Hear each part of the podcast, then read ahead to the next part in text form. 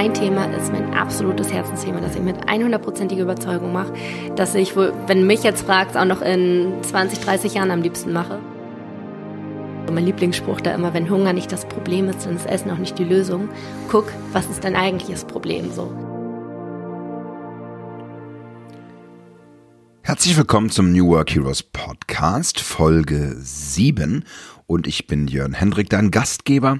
Und ich freue mich, dir wieder eine Interviewfolge präsentieren zu können. Und dieses Mal habe ich Bastian Neumann vor das Mikrofon geholt. Sie hat mich eingeladen in ihr Büro und Bastian ist ja ein, eine klassische New Work Hero. Sie hat ihr ganz eigenes äh, Berufsleben aufgebaut, ist äh, ja immer noch unter 30, also ähm, noch mitten, mitten dabei, äh, voller Energie und das finde ich aber trotzdem sehr bemerkenswert, weil sie nach ihrem Studium der Ernährungswissenschaften ähm, auf das Feld Ernährungspsychologie gestoßen ist und einfach mal mit dem Podcasten angefangen hat und äh, ja, das sehr erfolgreich, wie du hören wirst, und sich ihr ganz eigenes Berufsleben geschaffen hat von Autorin, Workshopgeberin, Coach und äh, ja, Role Model würde ich das vielleicht sogar sagen, weil ich finde, das, was Bastian macht, da strahlt ganz viel innerer ja, Purpose raus. Also sie weiß ganz genau, das kennt genau das Warum von dem, was sie tut.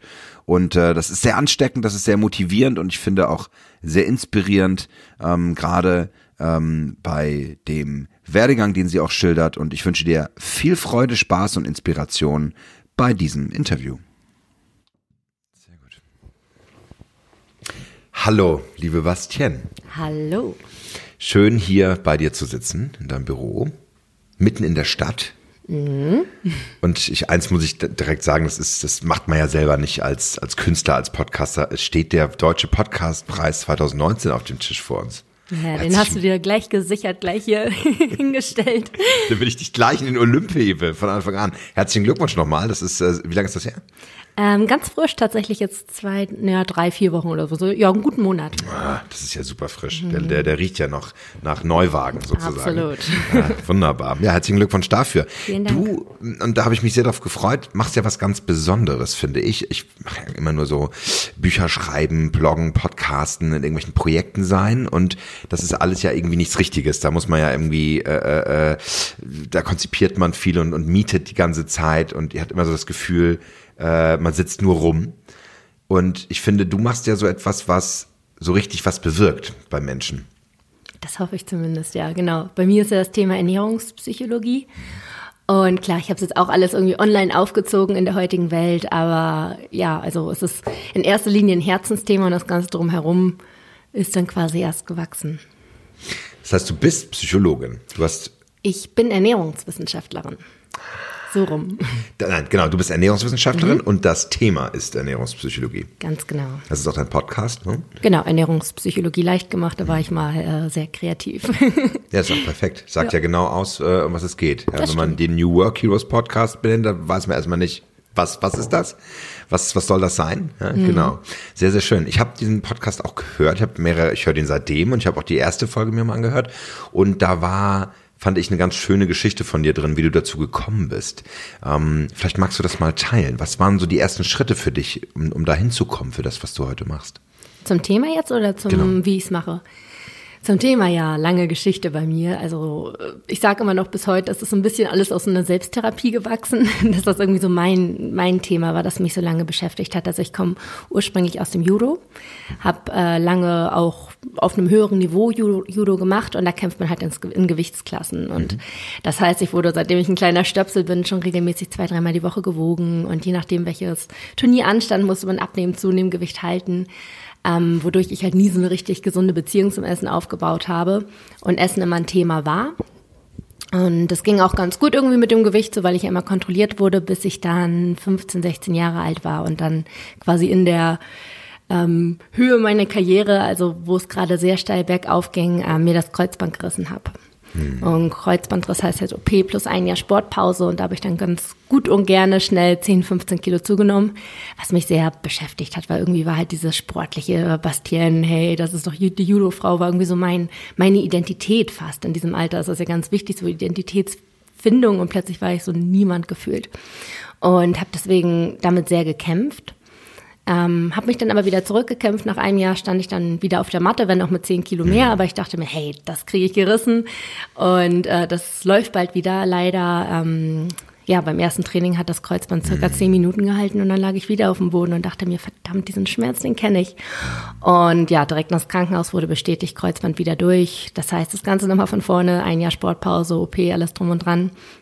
Ähm, ja, nochmal zehn Kilo zugenommen in diesem Jahr und alle guten Dinge sind drei. Deswegen ist es tatsächlich dann während der Abi-Zeit nochmal passiert, dann im Schul- und Schulsport sozusagen.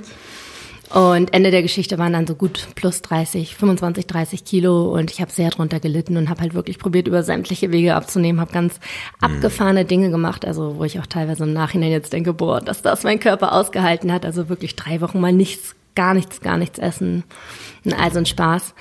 Ähm, hab's aber nicht auf die Reihe bekommen. Also ja, immer dieses typische Up and Down, mal lief's ganz gut, aber dann wieder drauf, bis ich dann irgendwann gesagt habe, ich mache jetzt mein Hauptthema zum Hauptmittelpunkt meines Lebens, da muss es doch klappen. Und habe dann angefangen, Ernährungswissenschaften zu studieren. Und habe da aber auch schnell gemerkt, so Wissen alleine ist nicht alles. Ja, ich weiß jetzt sogar, was auf biochemischer Ebene in meinem Körper abgeht, wenn ich was esse. Alles aber, ganz genau auseinandergeschlüsselt. Genau, genau, genau. Aber musste auch erkennen, selbst das hält mich nicht davon ab, sondern dann habe ich halt angefangen zu hinterfragen, woher kommt das überhaupt? Obwohl ich es weiß, setze ich es nicht um. Was fehlt da? Was, was ist das, was quasi in mir ähm, das auslöst? Und habe dann immer mehr auf psychologischer Ebene sozusagen hinterfragt, was dahinter steckt und bin dann so gesehen aus eigenen Motivationsgründen ähm, zur Ernährungspsychologie gekommen. Und ja, habe dann einfach, weil das noch ein so neuartiges Thema ist, auch nichts anderes gefunden, quasi, wo ich mich hätte mit einklinken können. Habe dann gesagt, ja cool, dann mache ich mein eigenes Ding draus und habe mich dann 2017 direkt aus meinem Studium quasi selbstständig gemacht damit. Das ist ja noch ganz frisch. Da hast du ja noch mhm. quasi noch Eischale an dir und schon ausgezeichnet. Das ist ja wunderbar. ja. Ähm, großartig. Und ich meine, die Geschichte ist natürlich sicherlich nicht leicht. Du hast, glaube ich, hast auch gesagt, du hast sehr gelitten, aber das ist ja in sich schon eine Heldengeschichte für dich. Ne? Also du, wo du einen großen Wandel auch durchgemacht hast.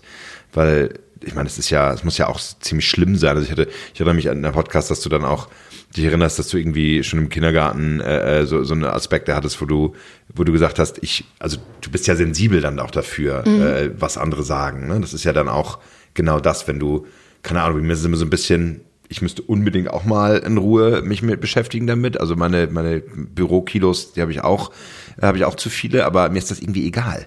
Mhm. Also es, es, es tangiert mich nicht, wenn andere denken, ich sitze am Strand und habe eine Plauze und ist mir egal. Das ja. ist bei dir nicht so, ne? Also Inzwischen, glaube ich, bin ich schon ganz cool damit. Also war lange Zeit nicht so, gerade weil man halt immer so bewertet wurde. Ne? Wenn man beim, beim Training dann gewogen wurde und es gleich hieß, ah, schon wieder zugenommen Ach, und dann wurde es direkt notiert und dann ja. gab es auch diese ehrgeizigen Eltern, die sich dann immer direkt neben die Waage gestellt haben und immer geguckt haben, oh, hat die wieder zugenommen oder nicht? So, also es war halt immer so ein oh, Druck. Was? Oh, ja, ja, ja, ganz schlimm. Ähm, und deswegen, ja, war es immer etwas, was mhm. mich dann doch schon, also es war halt immer irgendwie bewertend. Und dadurch war es eine große Sache bei mir, Inzwischen bin ich damit ganz cool. Das ist auch ein großes Thema bei mir, überhaupt so Selbstannahme, weil ich glaube, mhm. wenn man sich selbst nicht annimmt und einfach immer gegen sich selbst kämpft, dann bezieht sich das auch aufs Essen so. Und ich habe das ja auch gemacht. Ich habe immer ähm, das Abnehmen so sehr als, als Kampf angesehen. So, ich muss das schaffen ja. und pam, pam, pam. Ich meine, durch, diesen, durch diese Leistungssportmentalität war ich auch immer unglaublich hart zu mir. Mhm. Und es hat mir lange Zeit gekostet, quasi einzusehen, das ist etwas, wo ich wirklich mit mir und meinem Körper zusammenarbeiten muss. Weil ich meine, das hat ja auch einfach was biologisch, physiologisches ne, mit der Ernährung, äh, dass da die kognitive Kontrolle alleine nicht die Lösung ist. Und das hat ein bisschen mhm. gedauert, aber da gehört auch sowas wie Selbstannahme halt dazu. Deswegen würde ich sagen, da habe ich inzwischen Frieden mit mir schließen können. Ja, wunderbar. Lass uns dieses, dieses Thema Change nochmal so ähm, auf das, was du heute tust, beziehen. Also mhm. du hast gesagt, es hat dann auch das, was du heute machst, 2017 dann angefangen. War das für dich auch so ein, so ein Wechsel, dass du das so machst? Also würdest du, würdest du auch sagen, dass vielleicht deine, keine Ahnung, deine, deine Professorin äh, damals oder deine, dein, deine Dozenten sagen würden, oh, Bastian, was machst du jetzt hier im Internet, irgendwie Podcast? Wahrscheinlich schon die ganzen eingestaubten Uni-Menschen. Wahrscheinlich schon, ja. Es war äh, für mich ein ganz großer Schritt. Also ich komme aus einer absoluten Beamtenfamilie. Für mich war immer klar, so man geht in die Schule, kriegt ein gutes Abitur, lernt einen Job und bleibt sein Leben lang in diesem Job, so wie meine Eltern es auch gemacht haben. Ähm, deswegen war das für mich etwas ganz Abgefahrenes quasi, was glaube ich auch viele aus meinem früheren Umfeld immer noch nicht verstehen so ganz, aber so langsam äh, merken sie auch, es läuft ja irgendwie, was die, was auch immer die da macht. Das klappt schon irgendwie. Aber das ist ja schon, da hört sich, da fühle ich schon äh, kleine äh, Häkchen, wo ich reinsetzen möchte. Oder, mhm. oder äh, wenn du so Gegenwind bekommen hast, wie bist du damit umgegangen oder so eine Kritik? Wie, wie hast du da, alles ist, ist ja, hast ja Geschichte bei dir. Also so, wenn, wenn andere raufgucken auf, auf, auf dich und genau hinschauen, hat sich das auch Überwindung gekostet, den Weg zu gehen? Ja, also wenn man jetzt rückblickend mal guckt, ich habe jetzt ja natürlich auch so viele Podcast-Freunde und so, dann unterhält man sich auch, wie man damals gestartet hat. Ich habe nach Anleitung alles falsch gemacht, was man hätte falsch machen können, aber bin trotzdem auf Platz 1 der deutschen iTunes-Charts gelandet. Insofern Yay. konnte nicht ganz falsch sein. Aber was ich sagen ich wollte. Dinge falsch machen. Ich aber was ich meine, ich habe ähm, meinen Podcast komplett heimlich gestartet. Ich habe es keinem Menschen erzählt. Also ich steckte, wie gesagt, in den Endzügen meines Studiums. Das letzte Modul war ein Pflichtmodul, äh, ein Pflichtpraktikum. Das habe ich gemacht in der Klinik für essgestörte Kinder und Jugendliche, irgendwo im tiefsten Allgäu ohne Handynetz, ohne alles und habe da zwei, drei Monate auch in der Klinik gewohnt.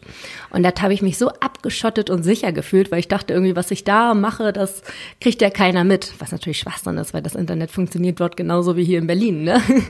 ähm, aber das hat mir dabei geholfen. Ich glaube, wenn ich irgendwie in meinem Umkreis gewesen wäre, wo ich die Leute jeden Tag gesehen hätte und jeden Tag drüber hätte nachdenken müssen, oh je, haben die mich schon entdeckt, haben die mich schon gehört, das hätte mir, glaube ich, irgendwie mehr Überwindung gekostet. Und so war ich irgendwie abgeschottet und konnte einfach mein Ding machen und habe es dann tatsächlich auch dort in der Klinik gestartet. Ich habe ähm, dort dann immer mehr geguckt, was kann ich jetzt nach dem Praktikum beruflich machen bis ich dann den Entschluss gezogen habe für mich, okay, ich mache mein eigenes Ding, habe dann mein, also habe mich dann auch entschieden, einen Podcast zu machen, habe mein Mikro dort in die Klinik bestellt und habe gesagt, an dem Tag, wenn es ankommt, nehme ich die erste Folge auf, weil ich weiß genau, wenn das Ding erstmal in der Schublade landet, dann ist die Schublade zu und das Thema ist weg. Und dann kam das Mikro an und dann habe ich mich erstmal hingesetzt und ja, habe meine erste Folge aufnehmen wollen und plötzlich war meine Stimme dann so. Ja, so ja, ja, es war eine ganz oh ungewohnte, ungewohnte Situation, so wie jetzt, wenn jemand ein Foto von dir macht und plötzlich bemerkst, oh, du hast ja zwei Arme, wohin damit, ne? So war es da mit meiner Stimme so, oh, wie ist denn meine Stimme eigentlich normal? Also ganz komische Situation gewesen und ich habe viel Try and Error gemacht, immer wieder gelöscht, neu gelöscht, bis ich irgendwann um vier Uhr gesagt habe, vier Uhr nachts gesagt habe. Hm boah, ich habe jetzt noch zwei Stunden zu schlafen. Die zwei Stunden gönne ich mir. Die Folge ist wahrscheinlich nicht bombastisch, aber egal, hört ja eh keiner am Anfang, weil ich hatte auch überhaupt, also noch gar keine Bekanntheit. Ich hatte keinen anderen Kanal. Der Podcast war mein allererster Kanal. Deswegen dachte ich mir, Gott, ich mache das jetzt einfach und bleib meinen Prinzipien quasi treu, scheißegal. Und hab's hochgeladen. Und ja, am nächsten Tag Statistiken gescheckt und da war es so, yes, null Aufrufe. Puh, ja, Glück gehabt, keiner Glück. hat mich entdeckt. Zum Glück hört genau, niemand, was ich tue. Genau, genau, genau. Na, und dann irgendwann waren es dann doch mal zwei Aufrufe und dann mal zehn und dann mal zwölf und dann vielleicht auch mal äh, über 50, so wuchs das dann langsam. Hm. Bis ich dann ähm, nach einem Monat äh, von iTunes promoted wurde, dann dieser neue und empfehlenswert Kategorie, wo ja jeder rein will und jeder probiert diesen Algorithmus, den keiner aber kennt, zu knacken. Ja, es ist geheim und, und es ist genau so, und ich habe wie gesagt so und wie gesagt, ich habe halt null Werbung, nichts, gar nichts. Deswegen eigentlich, ne, vom Algorithmus her hätte ich wahrscheinlich, also würde jetzt hm. jemand sagen, alles falsch gemacht, aber irgendwie wurde mein Thema dann doch als relevant anerkannt und dann wurde ich da promoted und hatte plötzlich nicht mehr äh, 17 Downloads, sondern 10.000 am Tag. Super, ja, großartige Geschichte. Ich will Scheiben von dir. Ich, möchte, äh, ich, ich will das. Ich hab, fange ja deine Stimme ein. Das ist äh, sehr, sehr gut. Du hast etwas gesagt für die nächste Frage, ähm, was ich ganz wichtig finde und da muss ich sofort reingehen, weil ich das finde ich so, das ist das Erste, was mich total gehuckt hat. Du hast ja eine wunderbare Stimme. Du hast ja Dankeschön. eine, ich bin ich liebe ja so Stimmenanalysen, also so äh, wie Stimmen klingen und ich mache das immer synästhetisch und deine Stimme hat so einen hat so einen wunderbar tiefen, sandelholzigen, warmen äh, äh, Klang hinten ran. Das ist ganz toll. Ähm, also das ist überhaupt nicht piepsig, komisch oder irgendwie unsicher, sondern es hat so, wenn ich dem zuhöre, dann dann spüre ich so, genau so ist es. Es ist, als ob mein Unterbewusstsein direkt mit mir spricht und du alle Zahnrädchen in mir verändern kannst. Das ist toll. Stecken auch ein paar Jahre Gesangsunterricht hinter. Ah, siehst du, ja. das wollte ich nämlich gerade fragen, weil die nächste Frage ist, hast du Routinen in deinem Leben etabliert, die dir helfen und ähm, wenn ja, welche? Also bezogen auf die Stimme jetzt, ähm, ich bin halt auch Sängerin und habe jahrelang Gesangsunterricht gehabt, unabhängig jetzt vom Podcasting irgendwie. Momentan leider vernachlässige ich es auch wieder, aber man hat schon mal an meiner Stimme gebastelt quasi. Was? Das habe ich ja, weiß ich ja gar nicht. Warum? Das hast du auch heimlich aufgenommen, alles? Gibt's? Eine Wundertüte. gibt's da, gibt's da einen heimlichen YouTube-Kanal oder? Äh, nee, tatsächlich nicht. Tatsächlich nicht. Das mhm. habe ich halt für mich ähm, gemacht, habe dann bei Jugend musiziert und im Chor und habe in mehreren Musicals mitgespielt, aber das habe ich jetzt nicht so sehr nach außen in der Online-Welt getragen. Aber du machst, du nimmst den Podcast auf. Ich denke, da hast du auch klare Routinen, Redaktionsplan, Themenpläne, wie auch immer. Und setzt dich hin und machst du, hast du, trinkst du einen Tee, äh, äh, gurgelst du mit, mit was, hast du da irgendwie, also um da mal reinzutauchen, machst du da irgendwas für dich? Ich glaube, ich bin so ein chaotischer ungeplanter Mensch. Nee, tatsächlich überhaupt nicht. Also ich habe noch nicht mal einen Redaktionsplan. Ich muss heute noch eine Folge, beziehungsweise heute Morgen eine Folge aufnehmen. Ich weiß noch nicht, welches Thema. Also ich bin da wirklich. Ich Und es ist schon mittags für alle Zuhörer, insofern. Ist, ja, ja, ja, ja, ja. nee, ich bin da tatsächlich, ich bin ziemlich chaotisch. Ähm, keine Routine, nichts, gar nichts. Also es ist dann mehr so, ja, ja, ist schon wieder so spät und dann schnell Mikro auf den Tisch und äh, mhm. aufgenommen. Also wenig mit Routinen tatsächlich. Also klar, ich be äh, bereite die Folge inzwischen immer relativ gut vor. Das habe ich am Anfang nicht gemacht. Da waren es halt mehr so Themen, wo ich auch viel von mir erzählt habe, wo ich einfach so frei ne, aus meinem Leben berichtet habe. Inzwischen sind es teilweise schon Themen, wo ich dann auch recherchiere. Also so ein bisschen Vorbereitung habe ich immer. Aber das Sprechen an sich, das... Äh, da habe ich kein, kein Geheimrezept, das ich jetzt hier groß mhm. weitergeben könnte. Das finde ich aber auch sehr motivierend. Da kann man also auf Platz eins der Charts kommen Preise gewinnen, indem man sich überhaupt nicht vorbereitet. Das finde ich gut. Mhm. Ähm, zoomen wir auf und gucken uns andere Bereiche des Lebens an. Gibt es irgendwo etwas, wo du sagst, da habe ich einen, eine Routine entwickelt, da, das ist mir ganz wichtig. Ähm, bestimmte Dinge zu essen, zu trinken. Gehen wir mal wieder in, vielleicht in dein Thema rein. Also wie, wie, wie, wie ernährst du dich? Hast du da vielleicht Routinen für dich, die du, denen du folgst? Folgst du deinen eigenen Tipps? Mm, ja, ja, ich folge mein, also ich sag mal so 80, 20, ne? Jetzt nicht, dass ich jetzt irgendwie der absolute Streber bin und überhaupt kein Leben mehr habe. Ähm, aber was ich ja plädiere, ist quasi weg von Routinen mhm. und weg von irgendwelchen Regeln und sonst was, weil ich denke, dass wenn wir mit unserem Körper zusammenarbeiten und da kriegen wir Signale, Hungersättigung und wenn wir damit einfach arbeiten, ist es das Gesündeste, was wir tun können. Anstatt zu sagen, man darf nur alle fünf Stunden essen, das letzte Mal nach 18, vor 18 Uhr und so weiter. Was ist, wenn du nach 18 Uhr Hunger hast? Also wir sind immer so inzwischen so darauf gepolt, irgendwelchen Regeln zu folgen, die irgend, irgendein Mensch, den du überhaupt nicht kennst, mal aufgestellt hat und die allgemeingültig auf jeden einzelnen Menschen passen sollen, obwohl wir alle super verschieden sind. Also da bin ich quasi genau das Gegenteil weg von den Regeln und hin zu deinem individuellen, deinen individuellen Bedürfnissen. Hm. Das finde ich ganz toll, weil nächste Frage ist nämlich, welche Tools, Werkzeuge, Regeln haben dir nicht geholfen? Da gucken wir gleich nochmal genauer rein, aber lass uns nochmal tiefer in genau diese Erkenntnis reingehen. Wie würde, hast du das benannt für dich? Also du hast ja auch ein Buch geschrieben. Ähm, da denke ich, wird es ja auch, wirst du das ja auch verarbeitet haben, dieses mhm. Thema. Ist das für dich, ist das ein Mindset? Ist das eine, ist das ein neugieriges Ausprobieren? Ist das ein Hinspüren? Wie würdest du das betiteln, diese Fähigkeit, sich zu finden? Ähm, also ich denke, das hat irgendwie schon viel mit Intuition zu tun, so wieder mit sich zusammenzuarbeiten. Und das hat für mich auch etwas gedauert, ne? weil man ist immer so, wir lieben einfach irgendwelche messbaren Dinge, wo wir klare Zahlen ja. haben, klare Strukturen, da müssen wir nicht immer alles neu reflektieren, sondern können immer sagen, okay, hier passt die Regel XY und da passt die Regel Z. Das macht das Leben einfach einfacher. Ähm, ja, also es geht so in die Richtung intuitives Essen. Schön. Ich habe ja einen, in einem Artikel äh, fand ich sehr schön zu sagen, ich bin ich bin Ernährungsberaterin, ich habe Ernährungswissenschaften studiert und ich mache Ernährungspsychologie und ich esse Vanillekipferl. Jo. und das ist so, ich glaube, es gibt, es ist schon, da ist glaube ich Butter mit Zucker und äh, Vanille, bisschen Mehl. Mhm. Bist du wahnsinnig? Nee. Soll ich dir was, was erzählen? Ja, bitte. ähm, und allen Zuhörern. Ich meine, man hat jetzt ja ein bisschen eine Reichweite und es ist mir noch nicht häufig passiert, aber es ist mir schon passiert, dass man dann irgendwie auf der Straße erkannt wurde. Und das, allererste, und das allererste Mal, dass wow. ich erkannt wurde, war am Flughafen von Palma de Mallorca, als ich bei Burger King saß. Ah, Story of my life. Oh nein. Nee, aber genau das, da könnte man jetzt sagen, oh scheiße, und ich gerade hier als Ernährungstante und so weiter. Aber im Prinzip entspricht das genau dem, was ich sage. Also ich spreche mhm. halt nicht darüber, was man isst, sage ich immer, sondern wie man isst. Mhm. Du wirst von mir niemals hören, von wegen, das ist gesund und das ist nicht gesund und bla bla bla. Mhm. Ähm, sondern ich sage halt, hey, wir dürfen ruhig alles essen.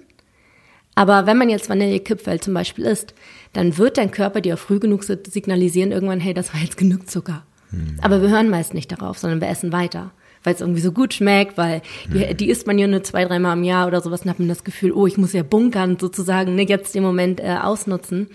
Mhm. Und wenn man da aber wieder einfach so diese gesunde, natürliche Beziehung zum Essen erreicht quasi und wirklich mit seinem Körper zusammenarbeitet, ja, ich esse auch mal bei Burger King. Aber ja. ich muss da nicht unbedingt Doppelwopper aufessen, sondern irgendwann merke ich einfach, hey, jetzt, jetzt ist gerade genug. Hm. Und dann ist genug. Und das ist viel gesünder, als sich alles zu verbieten, was ich jahrelang gemacht habe. Weil dann fängt man irgendwann an mit heimlich essen, dann fängt man irgendwann an mit ähm, ja, all das nachzuholen, was man sich sonst verbietet, wenn man dann einmal die Möglichkeit hat, wenn man dann einmal auf dem Geburtstag eingeladen ist, wo ein ganzes Buffet steht, plötzlich isst man dann drei Teller, weil man so das Gefühl hat, jetzt muss ich den Moment nutzen. Oh ja, das ist krass. Ja, ja, ganz ja, genau. Und wenn man dann einfach sich Außer immer Kontrolle. erlaubt, was man gerade möchte. Und das ist auch eine Herausforderung. Muss man mit sich arbeiten, ne? wirklich da irgendwie feinfühlig zu werden, von wegen brauche ich das gerade wirklich, habe ich gerade wirklich genug. Auch dieses allein nicht immer alles aufessen zu müssen. Hm. Bei ganz vielen Leuten Thema, die, die können nichts auf dem Teller liegen lassen. Und wenn man da an sich arbeitet und das für sich so hinbekommt, dann kann man auch Vanillekipfel und Burger King und McDonalds und was nicht alles essen. Das ist okay. Ja, sehr schön. Ich fand die Geschichte auch so schön, dass du sagst, wenn es dich es erinnert dich an das Backen mit deiner Großmutter äh, in der Kindheit, dass mhm. du diese Gerüche hast, dass du dich darauf erinnerst. Also das ist so auch, auch, ein, auch eine Art von, ja, das ist ja tiefste Psychologie, ja, dass mhm. man da ein Gefühl für sich entwickelt und auch für seine Geschichte und das akzeptiert. Ja. Genau, wobei man da aber wieder auch so ein bisschen vorsichtig sein muss, dass ähm, wenn man da so positive Erinnerungen hat, ist was total Schönes, mhm. aber dass man nicht anfängt, immer mehr zu essen, wenn man an diesen Erinnerungen festhalten möchte. Mhm. Dass man zum Beispiel ähm, in der Kindheit immer den, den Apfelkuchen von der Oma bekommen hat und bei der Oma hast du dich immer irgendwie äh, geborgen gefühlt, dort hast du dich gut gefühlt, beschützt, geliebt.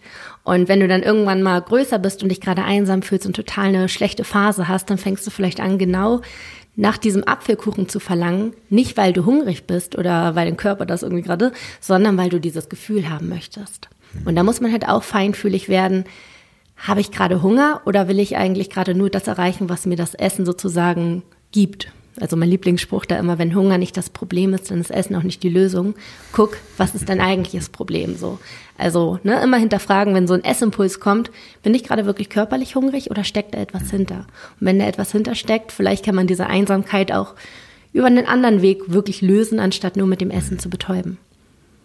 Wow, das ist deep und, und so einleuchtend, ja. Also ich glaube, dass da, aber es ist auch bitter. Ich glaube, wenn man, wenn man daran arbeitet und das erkennt, das hat auch viel damit zu tun, Selbsterkenntnis und man ja, ertappt ja. sich ganz, man, man schämt sich, glaube ich, auch viel. Ja, ja, es ist ein absolutes Tabuthema. Generell dieses ganze Essverhalten-Ding. So Diäten und sowas ist voll anerkannt. Super, aber, wir haben schönes Werkzeug, die, die dies und das machen, los geht's. Genau, genau.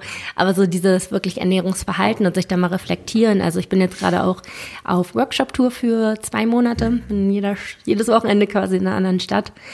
Da rollen ordentlich Tränen bei den Workshops, hm. weil das wirklich äh, an die Substanz geht teilweise, hm. wenn man vieles mit dem Essen irgendwie so ein bisschen betäubt, ein bisschen kompensiert. Mhm. Ja. Reden wir kurz über die Tools, die nicht funktioniert haben. Also nicht generell vielleicht für dich, also gerne auch über das Thema Ernährung, vielleicht aber auch vielleicht sogar über das Thema Arbeit, mal sehen, wie weit wir kommen. Was mhm. sind so Dinge, die du probiert hast, die einfach auch nicht geklappt haben? Das scheint ja dann sehr individuell zu sein. Was für den einen klappen könnte, wird für die, für die, für die andere nicht klappen. Oder gibt es so Tools, Werkzeuge, Methoden, wo du sagst, n -n, lass auf jeden Fall die Finger davon? Ähm, wenn ich jetzt mal so in andere Lebensbereiche gucke, also obwohl ich ein chaotischer Kopf bin, so zum Beispiel in Sachen Sport, tut es mir gut, Routinen zu haben. Mhm. Tut es mir gut, auch irgendwie ein, ein, größeres Ziel zu haben, wo ich hinarbeite, zum Beispiel irgendwie, ähm, nehme ich einmal im Jahr mal einen Halbmarathon teil, dass ich weiß, bis zum Datum X habe ich dann, bin ich dann so und so fit. Also da hilft es mir zum Beispiel total, irgendwie Routinen zu haben und größere Ziele, auf die ich hinarbeite. Ähm, ja, deswegen ist es, glaube ich, so ein bisschen Lebens, bereichsabhängig im, bei der Arbeit natürlich auch. Da, da habe ich jetzt ja seit, ja, seitdem ich selbstständig bin, seit jetzt ein bisschen über eineinhalb Jahren, plötzlich diese Freiheit, mit der wächst man nicht auf. Ne? In der Schule hat man seine klaren Strukturen, so und so muss man da sein und so funktionieren. Und da hat es mir auch erstmal, also hat gebraucht, dass ich da erstmal reinkomme, so Homeoffice klar zu kriegen. Jetzt habe ich hier inzwischen ähm, ein Büro, was mir zum Beispiel enorm hilft dabei, wirklich mhm. Mal klar das Zuhause zu verlassen und zu wissen, okay, bis jetzt ist quasi Freizeit gewesen, jetzt fängt die Arbeit an. Also da tut es mir schon unglaublich gut, so irgendwie Routinen, Strukturen zu haben. Ja, einfach morgens reinzukommen, oder? Und einen Ort zu haben, an dem man sein kann. Ich glaube, das finde ich, ich habe jetzt relativ viel Bürozeit wieder, weil ich so ein riesiges Projekt ähm, seit fast einem Jahr schon mache, ähm, mit festen Kollegen bei, ähm, ähm, auch in Wolfsburg, wo, wo es auch nicht unbedingt schön ist, aber mhm. Äh, da merke ich dann auch immer morgens ankommen, wir sind immer sehr früh da, um 8 Uhr da und dann äh, hinfahren, merke ich immer, wenn ich meine äh, Coworking-Tage meine, oder meine Homeoffice-Tage habe, dann, dann, dann genieße ich die, weil ich die für mich gestalten will. Mhm. Also ich glaube, das ist eine Mischung aus, ich weiß, ich kann jetzt tun, ich freue mich auf mein Büro mhm. und das ist mein Raum, oder? Ja, total. Also ich bin halt auch, bei mir war es häufig auch so, dass ich dann, wenn beim Homeoffice gar nicht aus meinem Pyjama morgens gekommen bin, so duschen nach für wen denn? so. Und dann einfach irgendwie im Pyjama aus dem Bett gearbeitet habe. Und da war das natürlich dann immer so eine gute Mischung aus, ach, ich mach mal so ein bisschen und ah, da ist ja ein interessantes YouTube-Video. Genau. Also da bin ich halt nie so in diesen Flow gekommen. Und wenn ich halt ein Büro habe, da ist für mich schon klar, ich mache mich morgens fertig, ich fahre los, ich komme hier rein, ich setze mich an meinen Laptop und dann wird auch gearbeitet. Und da wirklich so einen Cut zu machen, hilft mir enorm.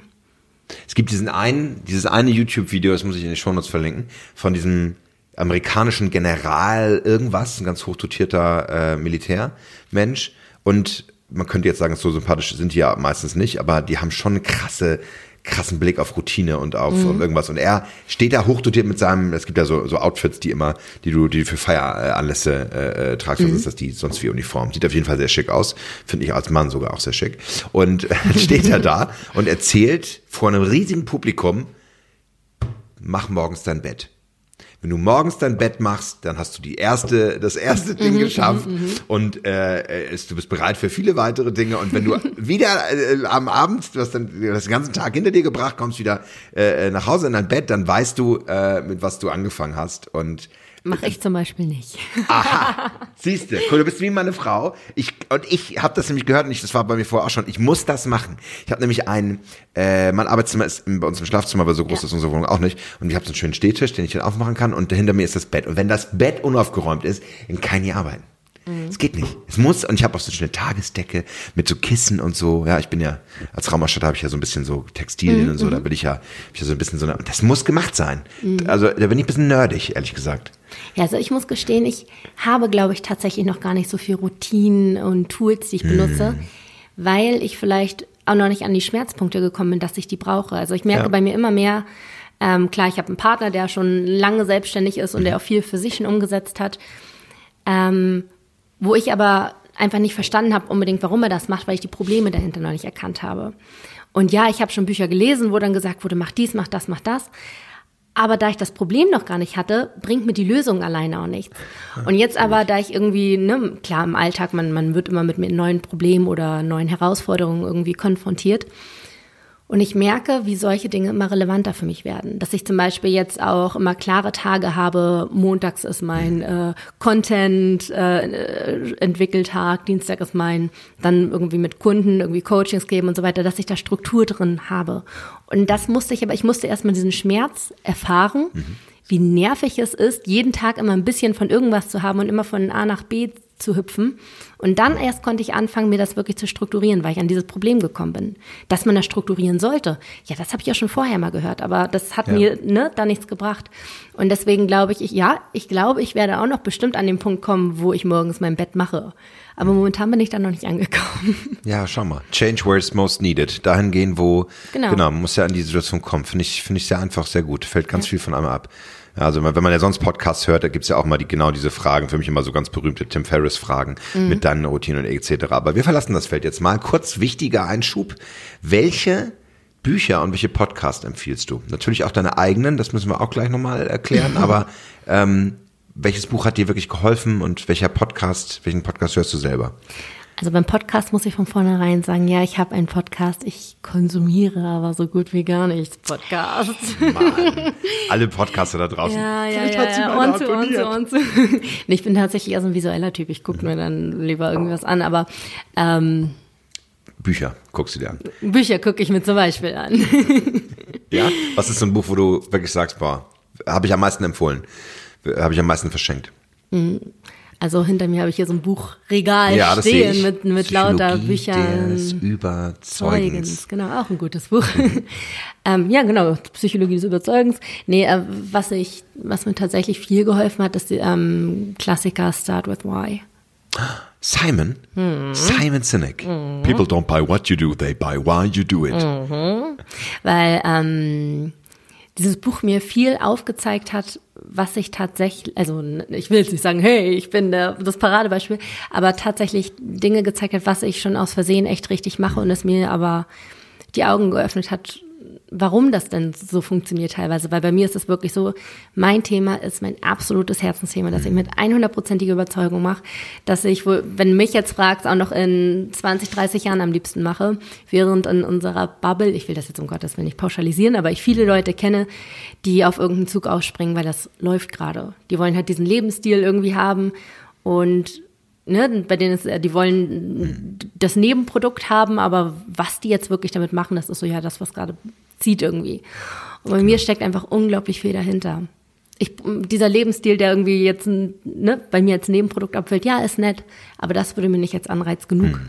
quasi dienen, um, um die ganze, also Verantwortung, was nicht alles man jetzt im selbstständigen Leben hat, Leben hat ähm, auf mich zu nehmen. Deswegen, ich glaube, mein Warum ist unglaublich stark und das hat mir das Buch nochmal sehr verdeutlicht. Das finde ich ganz toll, weil das ist so. Kann ich dir, muss ich dir unbedingt sagen, jetzt wo ich dich auch persönlich sehe und dir zuhöre und dir in die Augen schauen kann, das ist, äh, das ist genau das, was, was den Reiz daraus ausmacht. Also ich finde, das ist sehr, sehr stark, ganz klar, ganz klar zu spüren. Dankeschön. Mega. Ja, der ist auch ganz wichtig, der Simon, äh, werde ich auch verlinken. Der bester TED Talk ever. Äh, ich habe den mal angeschrieben tatsächlich. Wirklich? ja. Keine Antwort bekommen. Ähm, aber ich habe ihn angeschrieben, weil ich so begeistert war. Und das war, weiß ich nicht, vor fünf, sechs Jahren oder so, äh, als das so gehypt war. Ähm, und habe gesagt, wenn du irgendwie Hilfe brauchst, ich bin in Berlin, wenn du nach Deutschland willst. Ich mache alles für dich. Geil, ich, ich weiß nicht wie, ich kann dich bestimmt nicht bezahlen. Und hat sich nie gemeldet. Ähm, aber da habe ich über eine Freundin gehört, dass die den tatsächlich mal angefragt haben für von der Agentur her. Ich war so ein mm. kleiner Solopreneur, der hat ja nichts mhm. und so. Und die haben dann ein Angebot von ihm bekommen. 35.000 Dollar für einen Tag. Naja. Kommen wir auch noch hin. Ja, auf jeden Fall. Ich meine, ich bitte dich, du bist auf dem besten Weg. Tauchen wir mal ein bisschen ab ähm, zum, vielleicht zum inneren Kampf oder, oder ich mache ja mal Heldenreisen bei mir. Mhm, mhm, und, und zu den Situationen, wo es schwer wird. Wenn du merkst, es geht nicht weiter und du stößt an eine Grenze, hast ein Hindernis. Mhm. Was machst du? Weitermachen. Weitermachen. Mhm. Weil ich bin kein Mensch, der, der viel drüber nachdenkt. Ich bin eher jemand, der dann macht und beim Nachmachen quasi sieht, ob es funktioniert oder nicht funktioniert. Wenn man so ein übertriebener Theoretiker ist, dann findet man Hürden und Probleme und was nicht auch, ne, was, was aber erstmal völlig, was noch gar nicht dasteht, sondern erstmal nur in deinem Kopf passiert. Und wenn du es wirklich machst, dann wirst du irgendwie Wege finden, wie du diese Hürden, ne, wie du die äh, irgendwie bekämpfen kannst, wie du mhm. darüber hinwegkommst. Und deswegen einfach weitermachen. Einfach weitermachen. Klar, du solltest natürlich mal, mal reflektieren. Ne? Ist da nicht gleich eine Mauer, gegen die ich laufe? Also so ein bisschen denken dabei schon, aber vor allem machen. Sehr schön ich finde, da kommt ganz viel Kämpferenergie bei dir raus. Ähm, es hat auch so ein bisschen, so ein bisschen Budo, der, ne, der, der, der Weg der Kriegerin. Ähm, vielleicht, vielleicht ist es so. Ähm, lass uns aber dann gleich, weil es eine sehr schöne und sehr klare Antwort war, weitergehen und fragen, wo siehst du die innere Endgegnerin in dir? Also was sind immer wieder so Kräfte und Energien, wo du auch immer wieder merkst, na, jetzt kommt sie wieder, da ähm, ne, mhm. werde ich wieder irgendwo reingezogen. Das sind wahrscheinlich, wenn so die Selbstzweifel, würde ich sagen, wenn.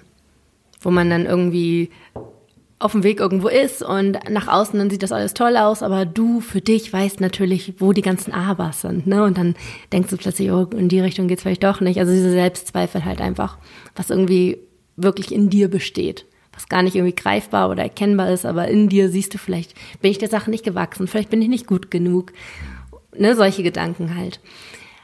Aber die löse ich halt auch genauso. Einfach machen. Weil wenn du es machst, dann wirst du danach Feedback bekommen, dann wirst du danach merken, ob es funktioniert oder nicht. Und dann bringt es nichts darüber zu zweifeln, sondern mach es und dann siehst du, ob es funktioniert oder nicht.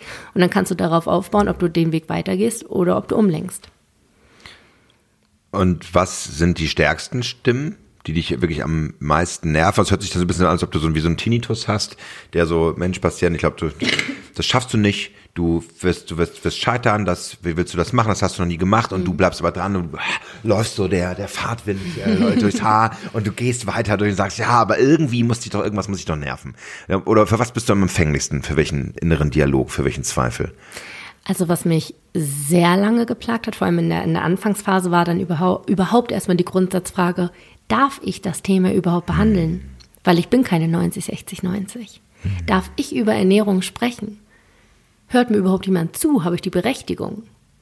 Das hat mich erstens lange aufgehalten, bevor ich überhaupt angefangen habe, weil ähm, die Idee ist nicht über Nacht entstanden. Ne? Ich habe schon länger überlegt, irgendwie, hey, ich habe Bock drauf und ich habe irgendwie eine Message, gehe ich raus damit und ich war länger schwanger mit dem Thema sozusagen. Ähm, ja, das war auf jeden Fall ein großes Thema und dann bin ich rausgegangen. Genau aus diesem Grund habe ich auch so Top Secret angefangen, weil ich mich unglaublich angreifbar gemacht habe. Unglaublich doll. Also vor allem, weil du, wie du eingangs schon sagtest, das bei mir auch ein empfindliches Thema war, ist. Ne? Ähm, und dann nach einem, ja, ich, ich bin auch stark davon ausgegangen, dass ich sehr viel Kritik bekomme. Mhm. Ich habe unglaublich berührende, positive, zustimmende äh, Nachrichten bekommen, die meinten, ja, und gerade weil du nicht 90, 60, 90 bist und weil du die Probleme nachempfinden kannst und was hören wir dich. Aber dann kam natürlich irgendwann auch mal äh, der Boom an, ne? womit ich eigentlich viel früher gerechnet hatte. Und habe ich dann so eine Nachricht bekommen, die, ja, dass ich doch Leute wie ich äh, schuld wären für die Übergewichtsepidemie und so ein Spaß. Was? Ähm, ja, ja. Und, Aus der Wissenschaft wahrscheinlich noch. Irgend so ein, nein, whoever. Ähm, es war ist tatsächlich ein, ein Fake Facebook-Fake-Profil, naja, weil okay. es nach einem Tag wieder gelöscht war. Also mhm. keine Ahnung, wer dahinter steckte. Ähm, aber das hat mich dann doch richtig rausgerissen. Mm. Obwohl ich eigentlich das Gefühl hatte, weil ich es ja schon so lange erwartet hatte, dachte ich, hey, wenn es kommt, dann bin ich hier, kann ich damit voll umgehen. Konnte ich gar nicht. Ich war dabei mm. bei Bekannten gerade auf einer Geburtstagsfeier und ich bin wirklich, ich habe die Nachricht gelesen, in mir ist einmal alles so runtergesackt. Mm. Und ich habe echt wie in Trance einfach nur gesagt, ich muss los, ich muss los, ich muss los, bin raus und bin, glaube ich, erst mal drei äh, Bahnstationen zu Fuß gegangen und habe dabei einfach Rotz und Wasser geheult. Ähm, gar nicht, weil ich mich persönlich so angegriffen gefühlt habe, sondern weil es irgendwie alles angezweifelt hat, was ich aufgebaut hatte. Hm. Und da hatte ich auch die totale Blockade, habe erstmal zwei, drei, vier Wochen überhaupt keinen Podcast aufnehmen können, irgendwie, weil ich so krasse Selbstzweifel hatte und ich nur dachte, was mache ich hier eigentlich? Wofür investiere ich gerade die Zeit? Ich war gerade dabei, ähm, mein erstes hm. Buch zu schreiben und dachte, boah, ey, wenn das rauskommt, das wird doch der größte Lacher überhaupt. Und also ich habe wirklich alles angezweifelt. Hab dann aber irgendwann mir gesagt, ich will das so sehr. Ich will das so sehr. Mir haben schon Hunderte geschrieben, dass ich denen geholfen habe. Wie soll jetzt von einer blöden Kuh runterziehen lassen, ne? Ähm, und habe dann tatsächlich genau darüber eine Folge aufgenommen. Die Folge heißt auch Selbstzweifel. Und da habe ich genau das erzählt, dass ich von vornherein war das ja so mein, mein Thema, dass ich irgendwie da überlegt habe, darf ich das, darf ich nicht. Und dass da jetzt eine Nachricht reinkam. Ich habe die sogar vorgelesen, die Nachricht. Und habe erzählt, was das mit mir gemacht hat. Boah, Wahnsinn. Und ja. ähm, am nächsten Tag ist tatsächlich mein, mein Postfach. Äh, ich habe wirklich, ich glaube, innerhalb der nächsten zwei, drei Tage mehrere hunderte Nachrichten bekommen und keine Dreizeiler, sondern wirklich solche Absätze. Wow. Mit Leuten, die mir so, so unglaublich berührende, bewegende Worte geschrieben haben. Also wirklich, das, also das finde ich halt immer das Krasse beim Podcast. Du setzt irgendwas online, du siehst ja, das hören sich so ein paar tausende Leute an irgendwie, aber du weißt ja nicht, was es mit dem macht. Ne? Ja. Und das haben ganz viele als Anlass genommen, mir zu schreiben, was ich bei denen alles schon bewirkt habe. Und das war dann teilweise echt schon Wahnsinn zu sehen, wie, wie ich wirklich einige Leben schon so wahnsinnig positiv beeinflusst habe. Und das hat den ganzen Spieß nochmal umgedreht, so dass ich im Nachhinein eigentlich an dieser, an dieser Sache so unglaublich gewachsen bin, dass ich ähm, tatsächlich mich auch umpositioniert habe noch mal ein bisschen, weil vorher, ich, ich habe mir ja so über Positionierung im Nachhinein gar nicht, im Vorhin, voraus gar nicht Gedanken gemacht. Ich habe einfach gestartet und dachte, ach, ähm, ich helfe Leute beim Abnehmen mit der Ernährungspsychologie. So. Mhm. Habe dann aber tatsächlich an dem Punkt, wo mir so viele Leute geschrieben haben, wobei ich denen geholfen habe und so weiter, gemerkt, hey, das geht weit übers Abnehmen hinaus. So, ich, das Absolut. geht nur gar nicht darum, sondern ich helfe Leuten dabei, erstens ihre Ernährungsweisen zu verstehen und zweitens eine gesunde Beziehung zum Essen aufzubauen. Und wenn man eine gesunde Beziehung zum Essen hat, ja, dann wird man langfristig auch irgendwann wieder bei seinem gesunden Normalgewicht ankommen. So, aber das ist äh, nicht der, der, das Kernding, sondern das ist sozusagen der, der positive Folgeeffekt, wenn man so will. Ja. Und das habe ich tatsächlich auch erst in diesem Umbruch dann für mich erkannt, dadurch, dass ich plötzlich so, solch, so viele Interaktionen hatte und so viel Feedback bekommen habe von meinen Hörern. Und deswegen, ja, das war ein ziemlicher Endgegner, an dem ich unglaublich gewachsen bin. Boah, super intensiv. Das ist ja voll krass. Das heißt, du hast, weil es auch so um Psychologie geht bei dir, du hast so einen unglaublich starken Willen, was ich da so, so rauslese, was ich so spüren kann bei dir, der dich aber auch gleichzeitig unglaublich aufhalten kann. Das ist ja, ist ja, ist ja wirklich nichts passiert, ein Fake-Profil. Ich meine, das ist ja mhm, lächerlich, ja mhm. albern.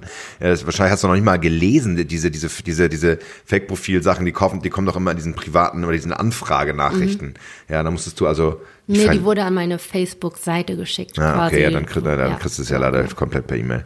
Aber Wahnsinn, dass du dich da dann so. Ja, ich glaube, weil sie halt einfach mein, sie oder er oder es, es. meinen wunden Punkt getroffen hat. Mhm. Das, wo ich sowieso, äh, wo ich jetzt mich überwunden habe und es zwar gemacht habe, aber trotzdem in regelmäßigen Abständen irgendwie so kam, darf ich das, ist das okay, ist das gut genug? Ähm, verstecke ich mich jetzt nur hinter meinem Podcast und wenn ich mich dann mhm. irgendwann mal on, offline zeige, laufen die Leute weg, so, ne? Ähm, das waren schon so meine Ängste und dann so in your face, so genau das dann so gesagt zu bekommen, ähm, ja, das war das, glaube ich. Es war Science Fiction, es war dein zukünftiges Ich, oh ja. weil du genau daran gewachsen bist und in die richtige Richtung gegangen bist. Okay, das heißt, das ist, und das ist ja immer so, aus Krisen erstarkt hervorgehen, Momente des Scheiterns nutzen, um, oder sie, sie sind zu etwas gut, weil äh, man daran wachsen kann. Mhm. Ähm, das wäre auch die nächste Frage gewesen, die hast du aber schon automatisch mitbeantwortet. Ähm, und ist es für dich dann dieses auch weitermachen und dranbleiben? Du hast ja auch schon einen Moment gebraucht, du hast ja auch verarbeitet. Also das ist dieses also es fühlt sich für mich an, als ob du da komplett reingewachsen bist und das wirklich noch verarbeitet hast in einer Folge und dann diese Offenheit einfach mitgenommen hast. Ne?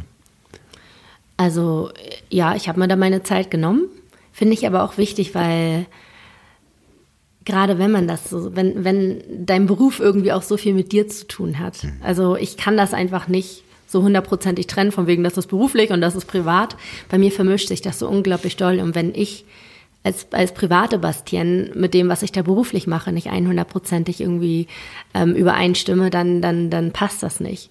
Deswegen ja, ob ich es wollte oder nicht, ich habe ja noch nicht mehr bewusst gesagt, ich mache jetzt einmal äh, Pause, sondern ich konnte einfach nicht. Es war eine totale Blockade. Ich saß da und dachte mir, nee, ich weiß nicht, was ich sagen soll, ich weiß nicht, ob ich sagen darf. Also insofern, da das bei mir so eng verschmolzen ist, musste ich mir diese Zeit nehmen, um da irgendwie klarzukommen mit. Ja. Ja, es ist, es ist total äh, schön, das zu hören, weil äh, das auch, finde ich, sehr, sehr viel Mut macht. Also ich sag auch immer meinen Coaches an der Stelle, die größte Stärke, die wir in uns haben, auch die Karriere, Superkraft sozusagen, mit der wir was anfangen können. Bei mir ist das Thema Ideenvulkan, Unternehmer sein, Ideen nach vorne bringen, mhm. ist gleichzeitig unsere größte, größte Schwäche, weil sie nämlich einen Schatten hat, der, ähm, der einen einfach einholen kann. Und wenn ich immer wieder neue Ideen entwickle und immer wieder neu rausgehe mit Dingen, dann dann brecht, dann reiße ich hinter mir einfach Dinge ab. Das ist so wie, ich bewege mich auf immer auf einer Bahn und hinter mir bröckelt alles nieder und es muss alles abgerissen werden und alles komplett niedergebrannt werden bis auf die, auf die Grundfesten, weil sonst kann nichts Neues entstehen. Ja, es ist so wie die Erde äh, muss wieder gedüngt werden mit neuen Ideen und dafür müssen die alten abgebrannt werden. Ja, ich habe irgendwann gesagt, wenn das Projekt hier, äh, es läuft jetzt noch fünf Jahre und dann entscheide ich, ob ich es weitermache. Mhm. Und dann werde ich wirklich das ganze Ding abfackeln, wenn, äh, wenn es nicht mehr so danach aussieht. Und es hört sich nach Wahnsinn an, aber es ist genau die Energie, mit der ich wachse und aus der ich meine, weil wenn ich mir einen, einen Endpunkt setze oder wenn ich sage, ich, das ist meins und ich kann es komplett loslassen, mhm. aber es ist diese Ambivalenz, also mein Coach, Nadja, falls du zuhörst, äh, hat immer gut zu tun. ja, das ist immer ganz wichtig, ähm, diese zwei Seiten zu bekommen. Kommen wir mal kurz auf Weisheit zu sprechen. Ja. Das ist ja so der letzte Schritt der Heldenreise. Wir, wir gehen, kommen auch so langsam ans Ende des Podcasts, aber noch nicht ganz. Keine Sorge. Ähm, wenn du diesen letzten Schritt gehst und auch der erstarkst und vielleicht gibt es auch so ein Fünkchen an, eines Ratschlags, den du vielleicht mal bekommen hast, wo du dich dann daran erinnerst. Also diese weisen Worte von irgendeinem Menschen. Bei mir einfach mal so was komplett anderes. Mein Theaterlehrer, Herr Hoge, hat mir, und ich war echt eine, war ziemlich erfolgreich, war schon in der siebten Klasse, in der elften und habe da mitgespielt und so, also als mhm. sozusagen junger, als junges Talent. Und da war ich auch ganz schön aufgeregt teilweise. Und da hat er mir so einen Ratschlag gegeben, Jan Hendrik, wenn du nervös bist, weil du vor anderen sprechen musst, dann stell dir, such dir einfach zwei Menschen aus. Einmal den Menschen, vielleicht einen besonders attraktiven Menschen, ähm, der dich am äh, hübschesten anlächelt, ähm, und dann den anderen, der wirklich ganz kriescremig guckt und vor dem du so ein bisschen Angst hast. Und den nimmst du dir, also der lächelt, ist immer gut, das stärkt dich, mhm. aber nicht zu viel aufgucken, weil dann äh, ne, kannst du dich auch verlieren. Und der, der kriescremig ist, da stellst du dir einfach vor, du nimmst einen Eimer aus imaginärer Farbe, und zwar Schweinchenrosa, und ganz langsam drüber kippen. Und dann wird das so dickflüssig über den rüberlaufen und so ein bisschen aufpassen, dass er nicht lacht.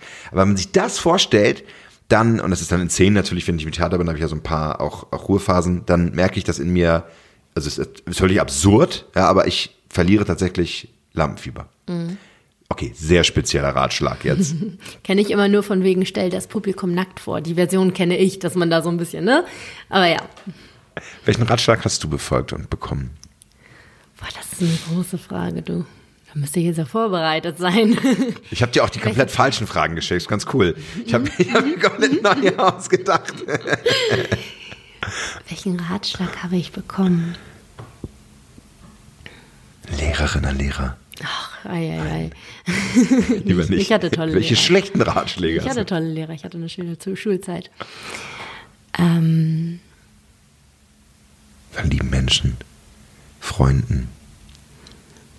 Ich weiß jetzt nicht von wem und wann und sowas, aber generell so diese Message oder das Learning, dass im Prinzip alles schon in dir steckt, was du brauchst. Mhm. Dass man, oh, das lässt sich jetzt auch wunderbar natürlich auf das, was wir eben bei mir besprochen mhm. hatten, anwenden, aber dass du im Prinzip das, was dich beschäftigt, dass du genau deswegen, weil es dich beschäftigt, die richtige Person dafür bist. Also gerade weil du das Thema in dir ste stecken hast, bist du die richtige Person dafür. Dass man nicht immer glauben muss, oh, ich muss noch dies und das und das machen, erst dann darf ich das tun, sondern genau, weil du dafür irgendwie brennst, weil dich das beschäftigt, bist du die exakt richtige Person dafür. Also du trägst im Prinzip alles in dir, was du brauchst. Du musst gar nicht erst besser werden, sondern go for it. Du kannst auch jetzt schon damit starten.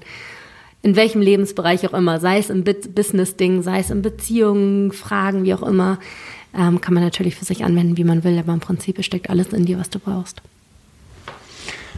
Das ist voll schön, das ist das Schlusswort fast schon, finde ich. Guck mal auf die Zeit. Ja, großartig. Ja, weil das ja auch sehr viel Hoffnung macht. Das ist ja dann nicht, erkämpfe es dir und erst wenn du den deutschen Podcastpreis gewinnst und äh, 100.000 Downloads hast. Aber das denkt man dann selber auch von, von sich. Ich muss erst ja. noch ja, das war ja bei mir auch. Ich habe mir die ganze Zeit, hätte ich nicht tatsächlich ähm, genau da ausgerechnet meinen Uni-Abschluss und musste sowieso ins Handeln kommen, hätte ich wahrscheinlich gesagt, mein Podcast, den starte ich erst, wenn ich äh, 10 Kilo abgenommen habe, weil dann bin ich gut genug dafür. Aber jetzt im Nachhinein denke ich mir, vielleicht hätten die Leute sich dann gar nicht so sehr mit mir identifizieren können. Vielleicht wäre ich dann nur eine weitere 90, 60, no, ob ich dann 19, 60, 90, aber eine weitere schlanke Frau gewesen wäre, die erzählt hätte, ähm, so machst du es und so siehst du dann aus, wie ich aussehe, so weißt du? Ah, ähm, deine Stimme ob das, Ob das dann Warte. nun geklappt hätte quasi, weiß ich nicht, aber bei mir hat das geklappt, vor allem, weil sich die Leute mit mir identifizieren konnten, weil ich einfach eine von denen war. Ich war wie so eine Freundin, ich nehme dich an die Hand, wir sitzen im gleichen Boot, wir machen das zusammen und nicht so eine, die dich so sau belehrt. Und ich glaube, das war unbewusst eines meiner Erfolgsgeheimnisse sozusagen, was, was ich jetzt, wenn ich so rückwirkend angucke. Und deswegen war ich in dem Moment exakt mit dieser Message, exakt, exakt mit diesem Thema genau die richtige. Und mit 10 Kilo weniger wäre ich es vielleicht nicht mehr gewesen, weil ich mich dann verbogen hätte, weil ich mich verstellt hätte. Deswegen, egal wie du gerade bist, das Thema, das dich beschäftigt, dafür bist du gerade der Richtige. Nochmal. Ja, ich finde diese Frage zwar sau schwer, sie hat auch schon beim letzten Interview echt nicht gut geklappt, aber auch ganz toll, das jetzt so anzumoderieren, aber ich finde sie trotzdem ganz toll äh, zum Abschluss. Was ist für dich Weisheit? Was bedeutet für dich weise zu sein? Weisheit ist für mich etwas, was man nicht lernen kann. Also nicht lernen kann im Sinne von, oh, ich lese das mal nach, äh, Definition Wikipedia, sondern Weisheit hat für mich ganz viel mit Erfahrung zu tun. Hm ich meine, man sagt ja auch immer, die alten Menschen sind die weisen Menschen, ne? weil die natürlich schon viel erlebt haben. Also mit Erlebnissen, Erfahrungen, man muss dafür nicht alt sein, man kann auch einfach intensiv gelebt haben, sozusagen. Aber für mich ist das etwas mit, hat das ganz viel mit Erfahrungen zu tun und was man da für sich draus mitnimmt für Weisheiten. Wunderbar. Dafür wollen wir ja auch sorgen, dass Menschen, die uns zuhören, ähm, vielleicht auch ein bisschen was für sich mitnehmen und äh, ich würde sie sehr gerne auch auf deine Angebote noch äh, aufmerksam machen und schicken. Wenn man mehr über dich erfahren will, liebe Bastian, macht man das, glaube ich, tatsächlich auf bastianneumann.de, ne? Genau. Das ist Bastian mit Doppel-N, E, Neumann auch mit Doppel-N. Genau, ganz viele Ns in meinem Namen. N, N, N, N, N. N, N, N, N, N. Und genau. der, den Podcast findet man Den- iTunes, Den Spotify. findet, genau, den findet man überall, auf meiner Website halt auch. Also Ernährungspsychologie leicht gemacht heißt der. Da findet man, glaube ich, schon das meiste über mich. Ansonsten meine nächsten großen Projekte sind jetzt, ich habe vor, jetzt mache ich es offiziell hier in der Öffentlichkeit, du, dein, das Outing hier jetzt. Ähm, ich plane dieses Jahr mein erstes Event zu geben. Mein erstes, ähm, so mit 200, 300 Leuten irgendwie so plane ich. Also so ein, so ein, so ein Nachmittagsabend-Event mit verschiedenen Auftritten so. Das ist mein nächstes Ding. Ich will halt super gerne in diese Schiene, äh, Speaker-Schiene. Das ist, also ich meine, ich komme ursprünglich aus dem Gesang auch und deine ich Stimme. liebe die Bühne und ich, ich liebe es, vor anderen Leuten zu reden. Und es ist auch einfach so ein schöner Multiplikator, ne, dass man gleich so viele Leute irgendwie inspirieren kann. Und ja, ich liebe es, es ist was Tolles und deswegen ähm, mache ich da jetzt einfach mein eigenes Event. Das ist so mein nächstes Ding, aber wahrscheinlich erst so Richtung Spätsommer, Herbst. Yes, wir kommen alle. Ja, wir kommen ihr seid alle. alle eingeladen. Und ein Buch hast du geschrieben? Zwei. Zwei Bücher hast du geschrieben. Mhm. Selber verlegt oder? Nee, mit zwei verschiedenen Verlegen. Und die heißen?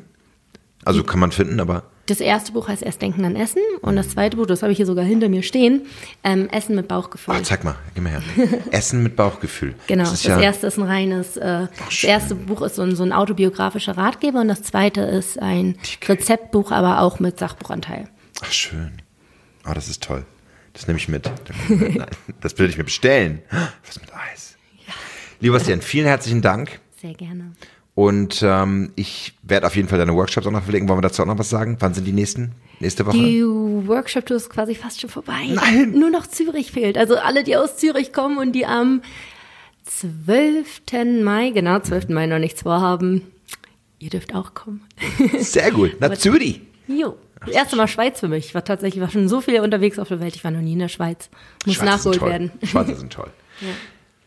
Ich wünsche dir ganz viel Erfolg mit dem, was du tust. Werde weiterhin weise ähm, und nutze deine Stärke für weitere viele Projekte. Und auf der Bühne will ich dich sehen. Ich werde dir in erster Reihe zu applaudieren. Vielen Dank für das schöne Interview.